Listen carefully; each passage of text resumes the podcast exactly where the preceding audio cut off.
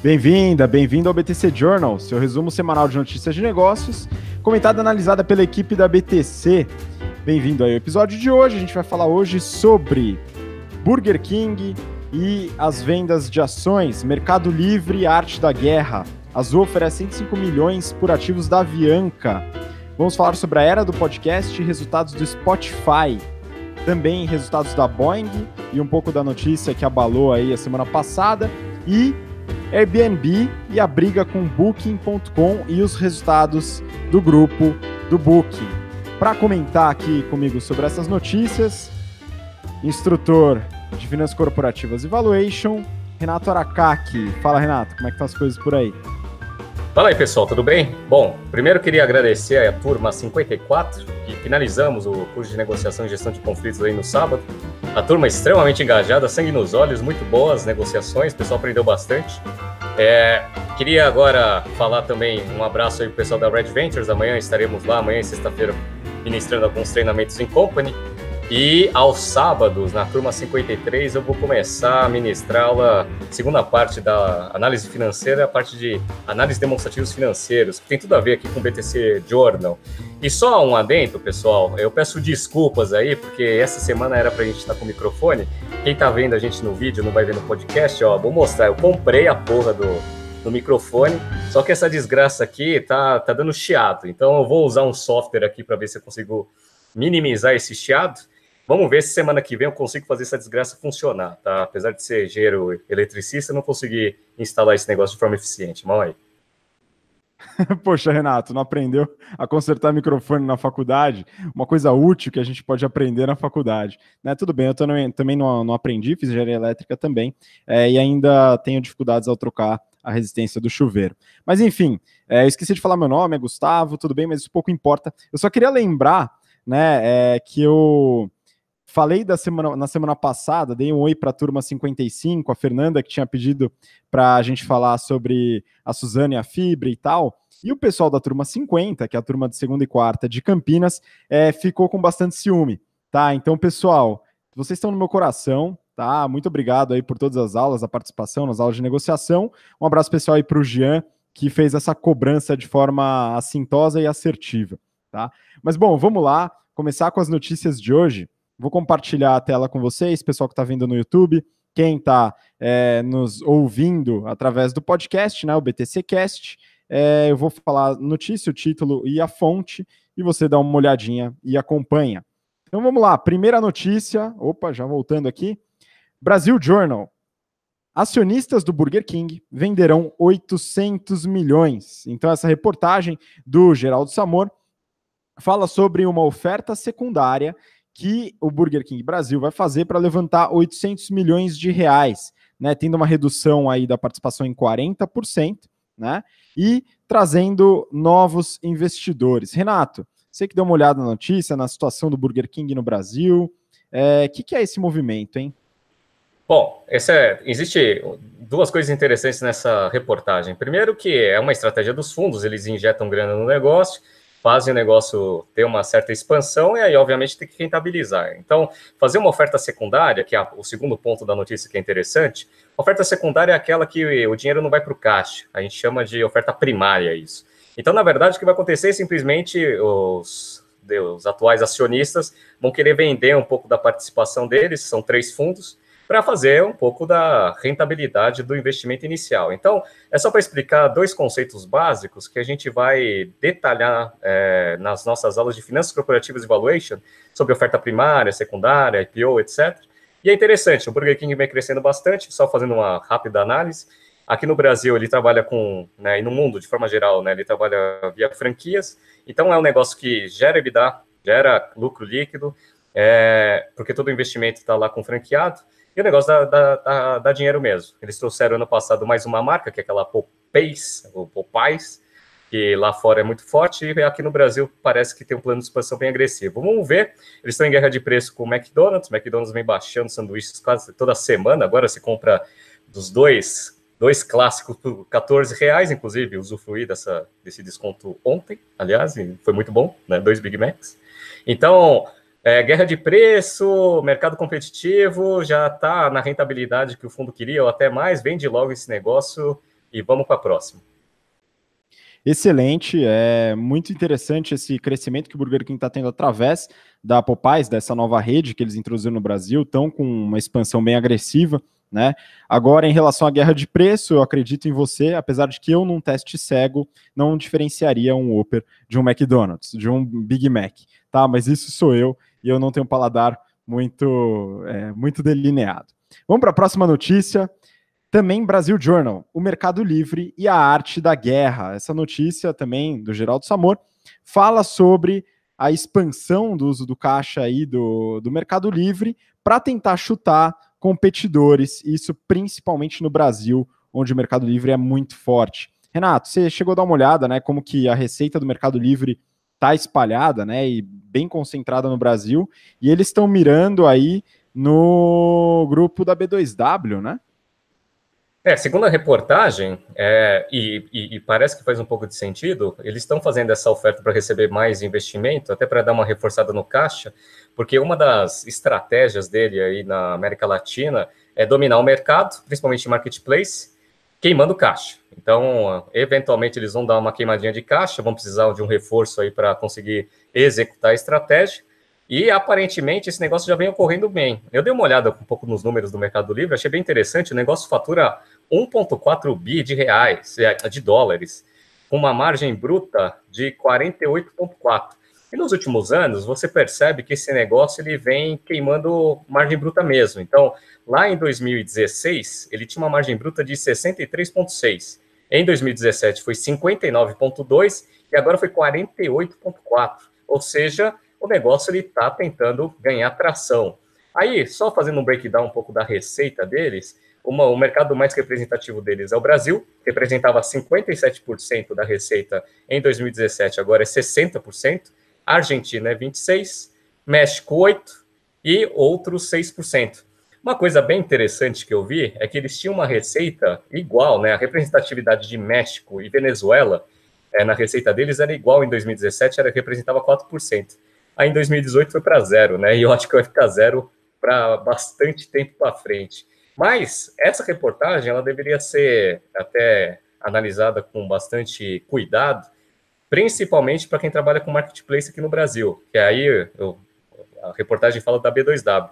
Mas eu não acho que é só a B2W, não. Acho que todo mundo que trabalha com marketplace, que, que vai é, ter essa guerra aí, vai ver um competidor queimando o mercado, queimando caixa aí para ganhar mercado, tem que ficar de olho para ver como que vai se sustentar. Então, com caixa reforçada no Mercado Livre, vamos ver como o B2W, vamos ver como Magazine Luiza e todos os outros e-commerces aí que focam em marketplace, vamos ver como que esses caras vão se posicionar.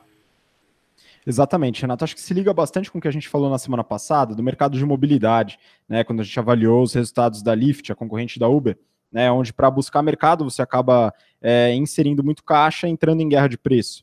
Né? É, no caso do mercado de e-commerce, né, a gente busca o produto final, a diferenciação tá no serviço, na entrega e no preço, principalmente.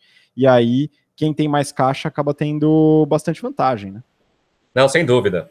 E essa estratégia, na verdade, ela só. Ela, a, o, o, fato deles reforçarem o caixa ele é só uma continuidade da estratégia que eles vêm tendo, porque o que acontece, ó, em 2016 eles tiveram lucro líquido, o Mercado Livre tá, tinha lucro líquido de, 8, é, de 185 milhões de dólares. Aí em 2017 esse negócio já caiu para 54 e ano passado deu prejuízo de 50, de 65 e aparentemente, né, eles estão ok com essa estratégia e vão acelerar esse negócio. Então a coisa vai pegar. Uma coisa que, que ajuda bastante aí o, o Mercado Livre, é que ele tem fluxo de caixa operacional positivo. Lembra? É, é até caso da, da aula de Finanças Corporativas Valuation. Eles entraram nesse mercado de meio de pagamentos e eles têm né, é, o trabalho do caixa, né? Porque aí você vai lá no marketplace, aí eu, como consumidor, compro lá o seu produto, e aí eu pago, fica lá com o Mercado Livre, e aí o Mercado Livre só libera para você que está me vendendo o produto na hora que eu recebo. Então ele tem uma geração, um fluxo de caixa, um ciclo de conversão de caixa invertido. Então ele gera caixa. Então não vai quebrar por falta de caixa a princípio, né? Mas é, ele vai começar a queimar muita margem para frente e esse reforço de caixa só está corroborando a estratégia. É, vamos observar, né, principalmente para os players locais, né, como que eles vão se comportar aí nesse, nesse mercado que é bem duro. Tá? Vamos lá, próxima notícia. É, agora, do valor econômico. Tá? Azul oferece 105 milhões de dólares por ativos da Avianca. Então a notícia coloca aqui, bom, a Avianca está em recuperação judicial, uma empresa que está com muita dificuldade, né? E a Azul interessada em consumir uma parte do mercado aí, né? Trazer um pouco mais, aumentar o seu market share, hoje de 14,77, segundo a reportagem, né? E aproveitar a situação frágil da Avianca para aumentar o número de aeronaves e outras coisas. Então ele inclui, né, aqui segundo a reportagem, né, nesse valor estarão inclusos, né, é, os ativos dos os ativos do certificado do operador aéreo da empresa, 70 pares de direitos de pouso e decolagem, os slots, né, nos aeroportos, e aproximadamente 30 aviões do modelo Airbus A320, que é o modelo que a Avianca trabalha. Renato, como que está essa situação da Avianca e será que eles estão pagando um preço bom aí por esses ativos? A Avianca a gente vem acompanhando já há algum tempo, porque eles, de fato, eles estão com uma certa dificuldade, e estão em recuperação judicial e agora estão fazendo aquele negócio, né? Vão tentar é, é queimar um pouco de ativo aí para dar um reforço, para eventualmente continuar as operações ali dentro do plano de recuperação judicial que eles acordaram lá com a justiça. Isso é uma das coisas. E a segunda coisa que é interessante é que a Azul ela está comprando uh, aviões, os ativos, né? Mas também está comprando esses direitos, os slots aí, e parece que Rio São Paulo, ele pegou lá em Congonhas para fazer ponte aérea Santos Dumont e Guarulhos, que são as rotas bem rentáveis. Então ele está, a princípio, pagando por um ativo interessante. Então a Azul vai começar a fazer essa ponte aérea uma certa frequência, é, uma frequência muito mais relevante do que ele fazia antes. Aí eu, eu fiquei curioso para ver esse negócio. São 30 aviões A320. Aí eu, por curiosidade, até para saber se esse valor faz sentido ou não faz sentido, eu entrei no site da Airbus para saber quanto custa um A320, que eu não tinha nem ideia, né? Aí eu tenho aqui o list price aqui da A320. O A320, um A320, ele tem um preço de tabela de 110 milhões de dólares. Vamos lembrar que a, a Azul está comprando a 30 aviões, né? Fora, fora os slots, por 105. Aí você fala o seguinte, ah, Renato, mas o list price ele não é o preço oficial, porque sempre tem negociação, tudo bem. Mas que dê 50% de desconto no negócio. 50% de desconto vezes 30, né? putz, que, meu, é uma, é uma barbada esse negócio. A Azul tem que comprar esse negócio para ontem. Pois é, né? Pagar barato no avião, a gente podia entrar nesse negócio, né, Renato? Fazer um leverage é, buyout aí, né? Poder alavancar nosso resultado e comprar esses aviões de alguma forma, depois vender, né? Esse preço aí, né? Configura até dumping, quase, né? Não, a gente, a gente poderia fazer que nem é, clube de futebol, né? Tem um time lá de, lá de Portugal, ele comprava jogador no Brasil, pagava lá 6 milhões de euros. Aí dava um ano ele vendia por 30. É a mesma coisa, né? A gente poderia fazer isso com os aviões. A gente compra, só não sei se a gente ia colocar esse monte de avião, né? 30 aviões, né? Pega lá uma dívida, compra o negócio e vende pelo valor, né? Que seja 50% do, do price list. Pelo amor de Deus. Puta business só que a Azul, ela condicionou fechar esse acordo com algumas outras restrições. Ela ofereceu, parece que está fechado, mas ainda tem do diligence, tem bastante coisa ainda para acontecer antes dele fechar de fato. Mas assim, valor, assim, pelo menos olhando para esse list dos aviões, tá, meu, parece feirão lá, Black Friday aí de aviões A320, hein? Pois é, a Avianca está numa situação bem complicada. Vamos acompanhar né? A gente ainda vai falar sobre o mercado de aviação, a gente vai falar, na verdade, sobre a Boeing, né? Até depois dos acontecimentos é, trágicos aí da semana passada, né? Ou dessa semana, não lembro agora. Mas, eventualmente, se alguém tiver interesse, quem está ouvindo ou assistindo, a gente pode fazer uma avaliação da Azul mais para frente também, que eu acho que pode ser bem interessante. Bom, vamos seguir para a próxima notícia, tá? A gente volta a falar ainda é, do mercado de aviação, enfim. Mas Voltando aqui, a gente vai mudar um pouco de assunto. Brasil Journal. Bem-vindo, quem diria, à era do podcast. Então, o Brasil Journal lançou uma reportagem é, comentando sobre o crescimento do mercado de podcasts, né? E curioso, como sou, principalmente no, relaciona, no, no, no que se relaciona a startups é, e os resultados, eu dei uma olhada nos resultados da Spotify. Né? Mas, Renato, é interessante a notícia, né? Eu não sei se você chegou a dar uma olhada ela fala sobre o crescimento do mercado de podcasts, né? Você acompanha faz tempo podcasts, né, Renato? Nossa, podcast é uma coisa que é muito boa. Inclusive, no sábado, vieram me falar um pouco sobre inglês, como que você treina o ouvido, como você treina a fala. É, podcast é uma coisa que eu acompanho desde 2007, depois que eu me formei, e, e, é interessante pegar podcasts lá, vai lá no iTunes, tem um monte de podcast, pega de business, para vocês começarem a ouvir bastante e ter o vocabulário de inglês. Então eu ouço lá desde 2007 e é muito bom mesmo. Eu até substituo uh, no, no carro podcast por rádio. E é bem interessante, parece que esse mercado está crescendo bastante, né? Tá crescendo, Renato, tá crescendo. Só um, um parênteses, né? Tem um podcast business bem interessante, chama BTC Journal. Se você não acompanha, né? Enfim, você pode acompanhar também pelo podcast e indicar para seus amigos à vontade, né? É, bom, o mercado ele tá, ele tá avaliado, segundo a reportagem, tá? Eles estimam aí algo em torno de 100 bilhões de dólares hoje o mercado, né? Então, isso música e rádio, né? Então, o podcast pode entrar nesse mercado. É, no mercado americano, cerca de um quarto dos americanos, 25% dos americanos acima de 12 anos, ouvem podcasts regularmente. Tá? Então já é um mercado muito mais maduro. Aqui no Brasil é um mercado extremamente incipiente e canais aí que tem um 5 mil downloads por episódio já é considerado grande. Né? Tem cerca de 80 podcasts que tem essa faixa de downloads. Então o mercado ainda é extremamente incipiente.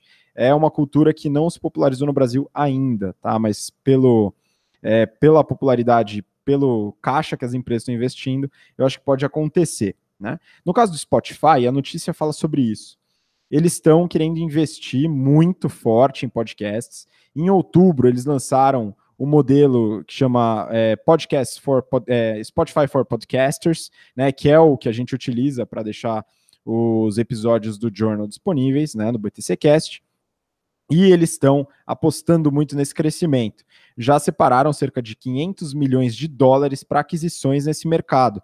Né? E eles já adquiriram duas empresas desse mercado. A empresa Anchor, que é um SaaS que faz criação de podcasts e gerenciamento de podcasts, e a Gimlet, que é uma produtora de grande porte. As duas chegaram a um custo de 340 milhões de dólares. Então eles estão investindo bastante, né, abrindo para esse mercado.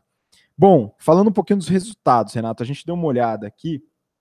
É, os resultados do Spotify, né? A gente encontrou no, na, no site de relacionamento com investidores, né? Como é uma empresa de capital aberto na Europa, empresa sueca, enfim, os resultados estão em euro, tá? Então façam aí as, as devidas, é, os devidos câmbios aí, mas é sempre mais interessante quando é em euro.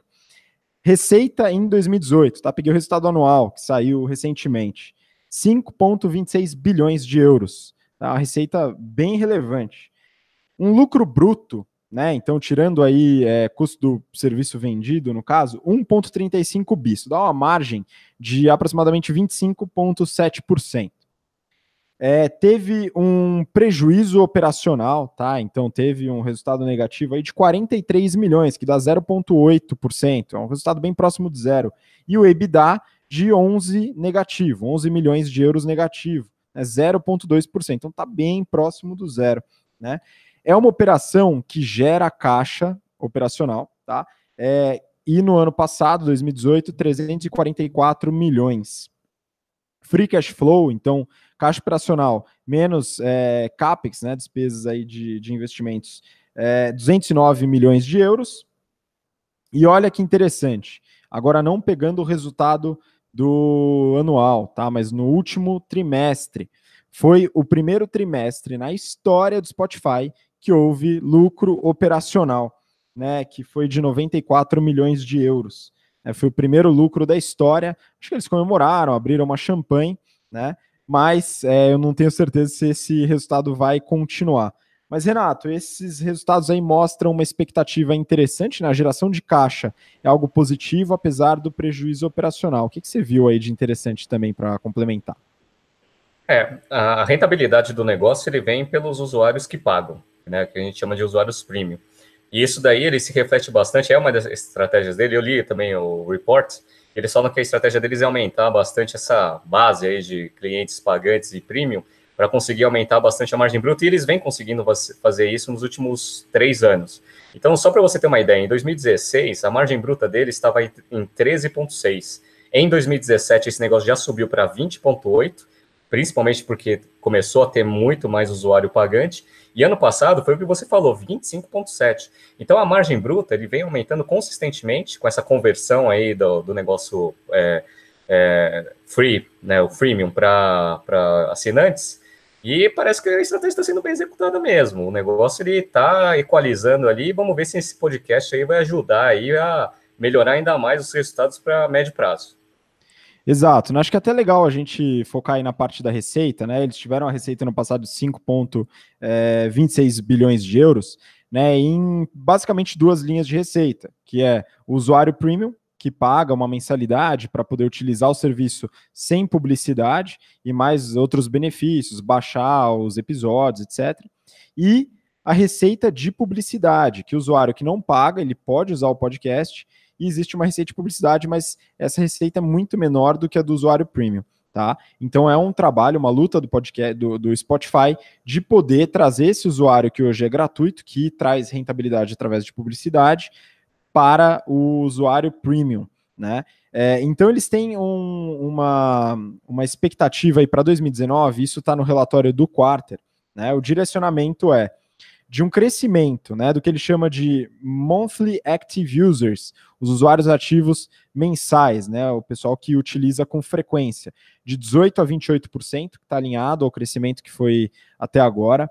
Um crescimento maior ainda para usuários premium, entre 21 e 32%.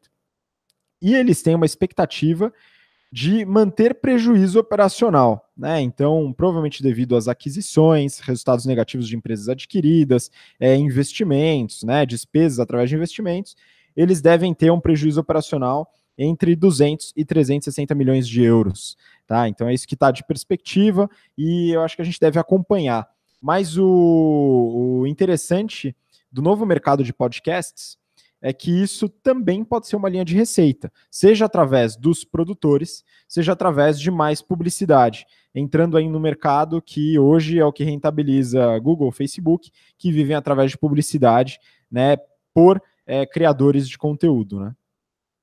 Sim, sem dúvida. E, e, é engraçado porque esse movimento é um movimento de verticalização. Ele vai começar a produzir conteúdo. E aí era sempre interessante porque se o Spotify fosse verticalizar, seria difícil ele começar a fazer música, né? É um mercado completamente diferente. Agora, indo para o mercado de podcast, fica muito mais fácil de você começar a produzir conteúdo. Produzindo conteúdo, se o conteúdo for bom, de qualidade, aí você tem aquela mini estratégia ali do Netflix. Espero só que não queime tanto caixa aqui no Netflix. Vamos ver como que esse negócio vai andar. Pois é, tomara que continuem gerando caixa. Para mim é muito importante, eu sou um usuário do Spotify e a gente tem Spotify também como uma, uma possibilidade aí para você ouvir esse podcast que estamos fazendo aqui, né? Bom, vamos seguir para a próxima notícia, né? A gente falou agora é, da Azul e da Avianca, né? Mas a gente acabou não falando dos aviões propriamente ditos, apesar do preço aí do Airbus A320, uma pechincha, né? Vamos lá, próxima notícia é do valor econômico. Boeing fecha em queda de 6,15% em Nova York após países vetarem voos. Então, bom, você que está ouvindo a gente deve ter acompanhado a queda do avião da Boeing, né, o 737 MAX 8 da Ethiopian Airlines, né? Então teve aí uma tragédia muito grande aí recentemente e isso obviamente prejudicou muito a imagem e também os resultados aí na bolsa da Boeing, né? Então, enfim, é uma situação trágica, né? E acho que é, a gente pode puxar esse assunto para poder falar um pouco da Boeing, dos resultados da Boeing, né? E de como isso afeta também, né, Renato? Então acho que você deu uma olhadinha em como que a Boeing tá, como ela fechou ano passado, né? Sim, eu, eu, dei, uma, eu dei uma olhada é, bem no detalhe ali nos financials da Boeing, até porque eu acho interessante na aula de comunicação vai ter uma atividade lá, dependendo da turma, que eles vão ter que falar sobre a Boeing e vão falar sobre a Airbus também, né? Só que uma coisa que é interessante, quando teve aquele problema do jogador de basquete lá, é, universitário, que o tênis da Nike estourou na hora que ele estava jogando, aí as ações da Nike caíram. Aí me perguntaram, ah, por que que cai? Ah, olha, é, Para Nike, esse negócio é mais imagem do que é, impacto decisivo ali na receita. Tudo bem que o usuário vai começar a ver que o tênis da Nike não é de qualidade, eventualmente pode trocar ali para Adidas, sei lá, ou para qualquer outra coisa. Só que no caso desse do, do, Boeing, ele é um pouco mais complexo, porque primeiro que é, é bem mais grave do que estourar um, um tênis, né? Cair um avião. E esse avião, ele é um avião que é o carro-chefe da Boeing. A Boeing, eu peguei aqui uns dados, tá? Desde 74 até hoje, ele é o avião mais vendido, 737. Tudo bem que esse modelo agora que caiu é um modelo atualizado que chama modelo Max. Mas ó, o 373 normal, ele vendeu é, lá de, de 74 até agora 10.444 aviões.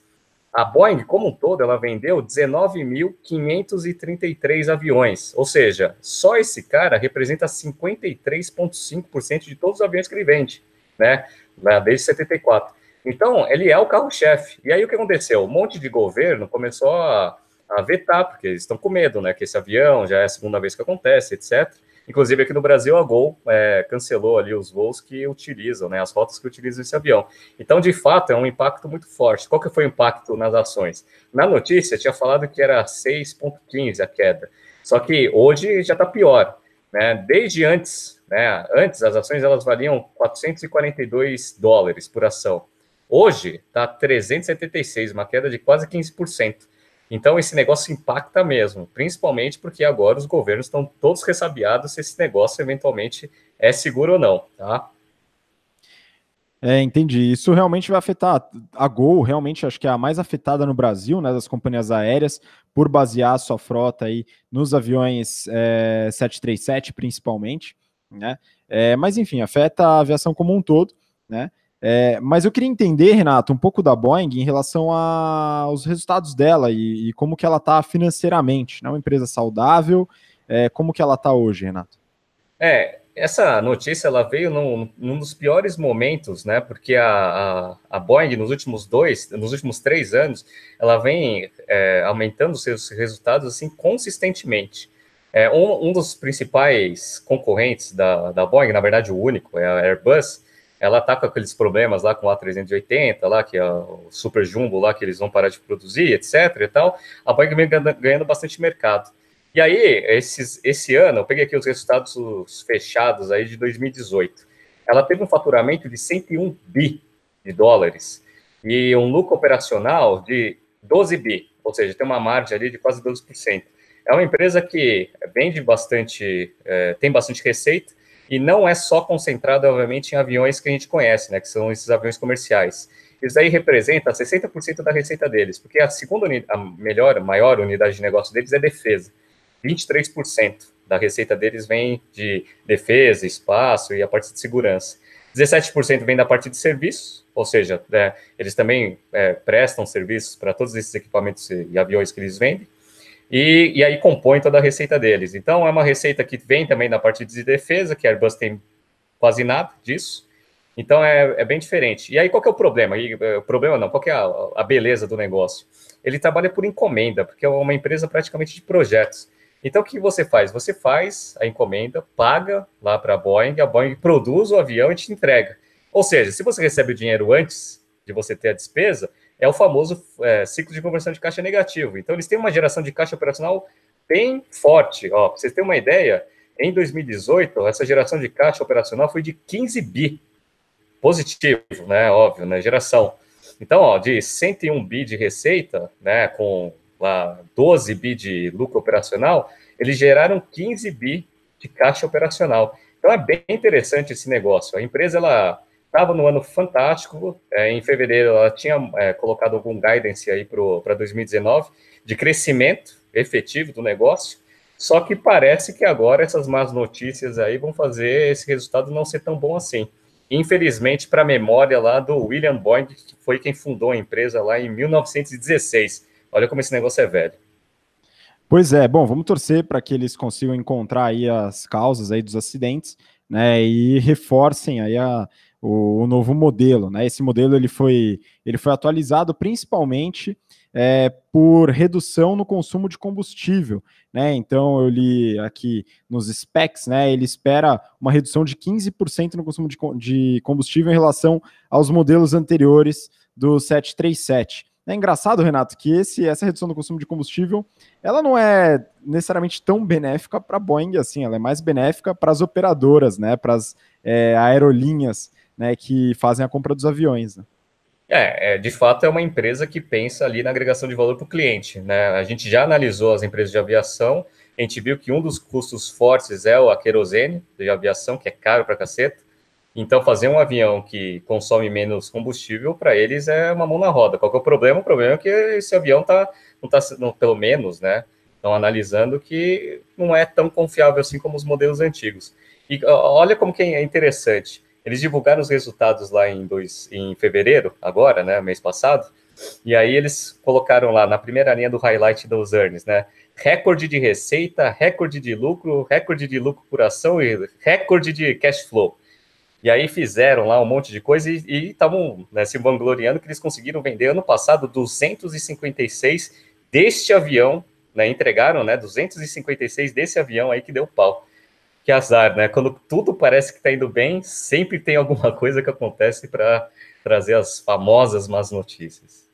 Pois é. Bom, vamos torcer, né, para que eles consigam resolver esse problema. Né, ajuda aí para todo mundo. Né? Bom, vamos seguir, Renato, para a última notícia do dia, né? É, também do Brasil Journal. Aqui, é, vamos lá. Airbnb chama o Booking para a briga, né? Então achei que a gente podia falar um pouquinho sobre o mercado aí de hospedagens, né? E essa notícia do Brasil Journal veio bem a calhar, né? Então, o Airbnb acabou de fazer a aquisição do Hotel Tonight, né? Uma empresa que trabalha aí com é, é uma agência de viagens online, né? Que é focada em, em trabalhar com hospedagens de última hora. Né? Então, preço de ocasião, é, hospedagens que estão aí encalhadas de certa forma. Tá? Essa, esse é um dos movimentos do Airbnb de entrar na concorrência é, com o Booking, né? Mas aí a concorrência não na parte de residências próprias, que o Airbnb foi criado para isso e é famoso com isso. Né? Eles querem entrar no mercado que o Booking é forte, que é o mercado de hotéis, né? Afinal, o Booking, há algum tempo, já vem trabalhando com o mercado de hospedagens próprias. Né? Então, esse movimento é interessante. Acho que você deu uma olhada nisso aí também, né, Renato? Sim, essa análise, essa empresa, é, essa notícia, na verdade, ela tem dois aspectos bem interessantes. O primeiro é estratégico. Então lá tem o Booking entrando no mercado do Airbnb. Aí o Airbnb, como ele né, olhou que o negócio está entrando no mercado dele, para até fazer a famosa competição multiponto que a gente explica no detalhe nas nossas aulas de estratégia empresarial, até para não ficar em desvantagem competitiva, ele foi lá e fez aquisição, bem interessante. Infelizmente, a gente não consegue saber muito dos financials do Airbnb porque ele vai abrir capital. Mas uma coisa que é interessante é que eles falam que a receita do Airbnb já está em 3,5 bi de dólares, que, meu, eu, eu achei impressionante esse número. Aí eu tive curiosidade para ver o Booking. Vamos ver se o Booking ele está preparado para essa competição. E aparentemente está, porque o Booking.com, ele é o Booking Holding, né, que é a empresa que tem várias, é, que tem o Booking.com, ele é um grande gerador de caixa. O negócio é uma startup, uma, uma empresa de tecnologia que dá muito dinheiro. Só para gente, só, só para vocês terem uma ideia, ele vale 80 bi no mercado hoje, né? Tem capital aberto. Ele foi fundado em 97. Na verdade, a empresa antes chamava Priceline, que até existe o aplicativo Priceline. É, fez o IPO em 99, ou seja, na primeira onda dos IPOs lá da era, era da internet. E aí ele comprou o Booking.com, que é uma empresa holandesa, em 2005, por 133 milhões de dólares. Lembra que hoje o negócio vale 80 bi, então é, talvez tenha vendido barato. Apesar que o pessoal também não está ligando, né? 133 milhões de dólares já está muito bom. E o Booking.com ele foi fundado em 96, ou seja, ele é contemporâneo do Priceline, só que foi lá na Holanda. Tá? A diferença de mercado, né? Você abre um negócio super bom, só que na Holanda, e o outro abre um negócio muito parecido nos Estados Unidos. Né? Aí o negócio fica gigantesco. E aí, quais são as, o, os serviços que tem dentro da Hold? Tem a Book.com, que todo mundo conhece, tem o Kayak, que eu uso bastante até para ver aluguel de carro e hospedagem, tem o Priceline, que é, que é o software original, tem o rentalcars.com, que é interessante, E tem o Open Table, que é bem interessante, principalmente para quem vai para os Estados Unidos, para pegar algum restaurante bacana ali, que você queira reservar, em vez de saber o nome do restaurante para ir lá e reservar, você pode reservar por, por esse Open Table bem utilizado nos Estados Unidos. E a empresa é fantástica, né? Só para falar um pouco dos números, a gente fala sempre de empresa ruim, aí até os alunos falaram assim, pô, Renato, só tem empresa ruim nesse mercado? Eu falei, não, não, o Book.com é um negócio fantástico. Ele então, eu queria saber, Renato, a receita e como ela está dividida, porque é isso, é uma empresa extremamente rentável, né? Então, o pessoal das startups aí pode ter certeza que a gente encontra, a gente cavoca, e a gente encontra é, empresas de tecnologia rentáveis geradoras de caixa, viu, pessoal? Só para avisar. Não, e pois é, e parece que esse mercado é muito bom, porque a gente tinha falado ano passado do decolar.com, lembra? O decolar.com também, ele tem EBITDA positivo, lucro líquido, gera caixa, etc. E o Booking, ele tem uma receita, teve uma receita em 2018 de 14,5 bi. Lembra que o Airbnb tem 3,5, então o, o Booking.com ainda é bem maior em termos de receita. Esse negócio, ele tem um lucro operacional aí de, teve um lucro operacional de 5,3 bi de dólares e um lucro líquido de 4 bi cravado. Então, ó, só para você ter uma ideia, margem operacional 36,8, margem EBITDA 39,4, margem líquida 27,5. Esse negócio é bom pra caceta, dá muito dinheiro. Tanto é que eles estão com tanto dinheiro que eles estão recomprando a ação no mercado, que é um jeito que você devolve né, para o acionista um pouco da rentabilidade que você tem. Vamos ver Caixa eles têm, caixa eles geram. O Airbnb vai abrir capital para dar uma reforçada no caixa para brigar com o Booking.com. Vamos ver o que vai acontecer. Mas estruturado, o Booking tá para segurar um pouco do crescimento do Airbnb. E Renato, uma dúvida aí que eu tive e você acho que vai esclarecer para mim. Né, Booking é uma empresa que a gente pode chamar de asset light, né, com poucos ativos. Como é que está a situação aí? Olha, ela tem. Quando a gente fala asset light, a gente, a gente principalmente fala de ativos fixos, ativos permanentes. Dado que ela é uma empresa que faz transações, ou seja, tem lá os caras com os ativos, tem gente que está querendo alugar esses ativos, aí você intermedia esse negócio, um business de plataforma que a gente chama conceitualmente. É, eles têm hoje 22 bi de ativos, 22 bi de ativos totais. Desses 22 bi, o que é ativo permanente são 656 milhões, ou seja, não tem nada. O que, que tem bastante de ativo? Caixa, tem caixa pra caceta esse negócio, e tem bastante goodwill e investimentos, porque, porque foi feito várias aquisições aí na história do, do Book.com. Então, o que ele tem de ativo fixo mesmo não representa nem 5% da, da, do ativo dele. Ou seja, é um, um negócio asset light, muito bom, Gerador de caixa, o, o fluxo de caixa operacional do, do, do negócio é de 5,3 bi para uma receita de 14, porra, é uma bela geração de caixa. Então o negócio é ótimo, né? Vai ter uma competição agora com o Airbnb, mas eu acho que esse negócio está melhor posicionado com o Airbnb. Vamos ver como que vai acontecer essa competição depois do IPO. Pois é, é, rolou boatos aí nos últimos anos que o Airbnb poderia tirar muito mercado dos hotéis e tal, e acaba realmente, é um competidor forte, mas os hotéis ainda são muito fortes e o Booking fortalece isso. Né, e ainda complementa entrando no mercado do Airbnb. São duas empresas grandes, eu acho que o Airbnb é, tem tudo aí para fazer seu IPO, né, abrir capital e, e entrar no mercado também de hotéis. Né? Vamos, vamos acompanhar como esse mercado avança, mas ele é bem interessante mesmo. Não, e uma coisa interessante do, do Booking é que, obviamente, como ele tem muito mais tempo aí de, de vida que o Airbnb, ele desenvolveu novas linhas de receita também. Então, a principal linha de receita deles é a parte de intermediação, que representa 72%, né, que são os FIIs lá que o hotel paga lá para o Booking, ou para o Rent-A-Car, etc. É, e, e, eles têm a parte de serviço também, então eles às vezes eles fazem a parte de, de reservas para o próprio hotel, ou seja, é uma terceirização de serviço. Isso daí já representa 20% da receita. E aí 7% da receita ali, o restante, é propaganda, porque tem muito fluxo o site. Então, ó, eu acho o negócio muito bom. Eu, como usuário, eu, eu gosto bastante do Book.com. Quem nunca usou, usa, porque o negócio, de fato, ele nunca deu pau. É excelente. E, cara, hoje no mercado tem dois grandes players, né? Tem o Book.com e a Expedia. A Expedia é dona da, da, tem uma participação do Decolar.com.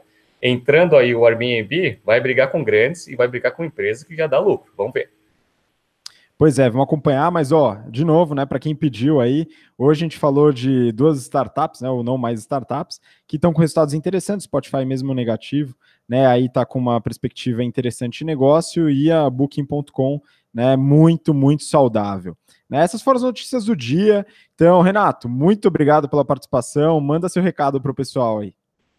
Pessoal, muito obrigado pela audiência. Semana que vem vai ter bastante notícia também. Pessoal aí da turma 53 no sábado, se preparem, porque a gente vai falar basicamente sobre isso que a gente viu aqui dessas análises lá em análise demonstrativos financeiros. E semana que vem eu também dou aula para a turma 49. Então, até semana que vem e se preparem, porque vai ter bastante notícia bacana também. Isso aí, pessoal. Muito obrigado pela audiência de vocês. Sigam a gente aí nas redes sociais, YouTube, Instagram, InstaBT Company, né? E, claro, indica o BTC Journal se você acha que faz sentido para seus amigos, colegas, enfim, para quem você achar que é interessante. Muito obrigado e a gente se vê na semana que vem. Um abraço, tchau, tchau.